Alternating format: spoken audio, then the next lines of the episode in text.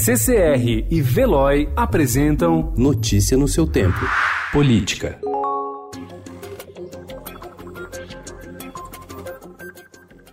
Ao decidir adiar por seis meses a implementação do juiz de garantias, anteontem, o presidente do Supremo Tribunal Federal, ministro Dias Toffoli, abriu uma brecha que pode levar à troca dos magistrados responsáveis por investigações em andamento, como Lava Jato, Zelotes e Greenfield. A substituição pode acontecer em processos contra o senador Flávio Bolsonaro e Fábio Luiz Lula da Silva, caso a justiça não receba denúncias contra eles nos próximos 180 dias.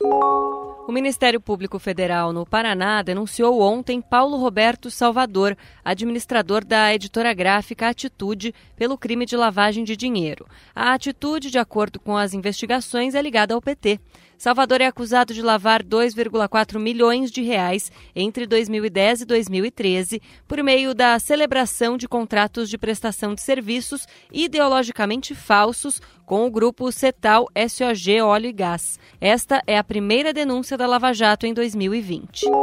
A expectativa positiva para o mandato do presidente Jair Bolsonaro recuou 23 pontos percentuais em um ano e atingiu o menor nível na série de levantamentos da XP Investimentos em parceria com o Instituto de Pesquisas Sociais, Políticas e Econômicas. Dados divulgados ontem com exclusividade para o Estadão indicam que em janeiro de 2020, 40% dos entrevistados relataram expectativas ótima e boa para os três últimos anos de Bolsonaro no governo. No mesmo mês de 2019, porém, a avaliação positiva para o restante restante do mandato atingiu o pico de 63%. No último levantamento, em dezembro do ano passado, o total era de 43%.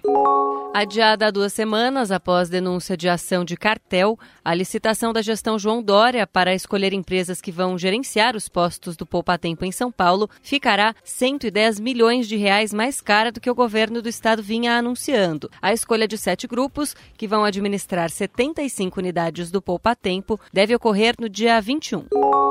O ex-presidente Lula quer evitar a realização de prévias para a escolha do candidato do PT à Prefeitura de São Paulo. Seis nomes se colocam como pré-candidatos, mas nenhum deles com chances reais de vitória. Fernando Haddad, o preferido do PT, foi descartado pelo próprio Lula. Haddad se recusa a encarar uma nova candidatura municipal. Diante do impasse, o ex-presidente tem falado na possibilidade de uma novidade. Notícia no seu tempo. Oferecimento CCR e Veloy.